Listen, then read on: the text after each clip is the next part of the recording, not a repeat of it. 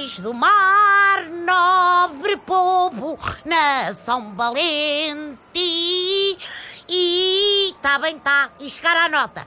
E pessoal, eu hoje, desculpem lá, apanharam-me aqui a meio da cerimónia do içar da bandeira da viatura.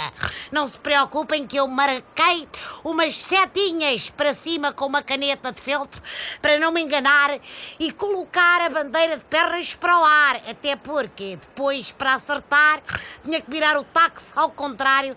É pá, era uma chatice. Bom, e não é só uma bandeira, são duas que eu estou a colocar na frente do táxi, porque sou realmente o carro de praça oficial dos festejos aqui no Porto.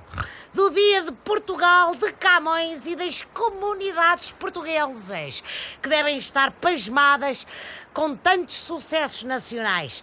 Não tarda muito, já não se pode dizer dos imigrantes que andam lá fora a lutar pela vida, mas sim que andam lá fora a perder a festa. Ah! Chamou por mim, homem. Dê cá um abraço. Bom e velho amigo, José Manuel. Presidente Marcelo, não se pode falar em festa que posso-me ser, parece logo, pá. As revistas do Social vão ter de passar a ter uma secção de política com o Catano.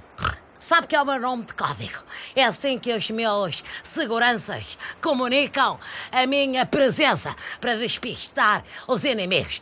Alô, escutam, a festa chegou a Belém. Alô, escutam, a festa na Sociedade Recreativa da Lourinha. Alô, Dia de Portugal em direto do Porto. Não acham piadão a isto? Tratarem por festa. E assim os inimigos não topam quem é. Quais inimigos, pá? Toda a gente gosta de si, ama. Se não contarmos com o Passos Coelho, que não gosta de ninguém, não é?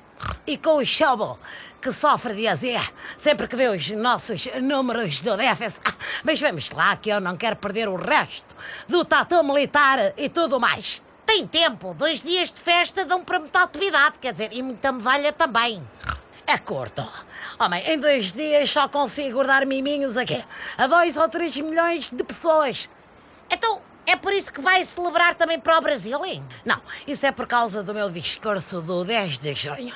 Eu faço questão de falar aos portugueses e cá, repá, já só temos turistas. Bom, então deixe-me cá atarrachar umas boias no táxi e vamos lá para o Brasil. Viva Portugal!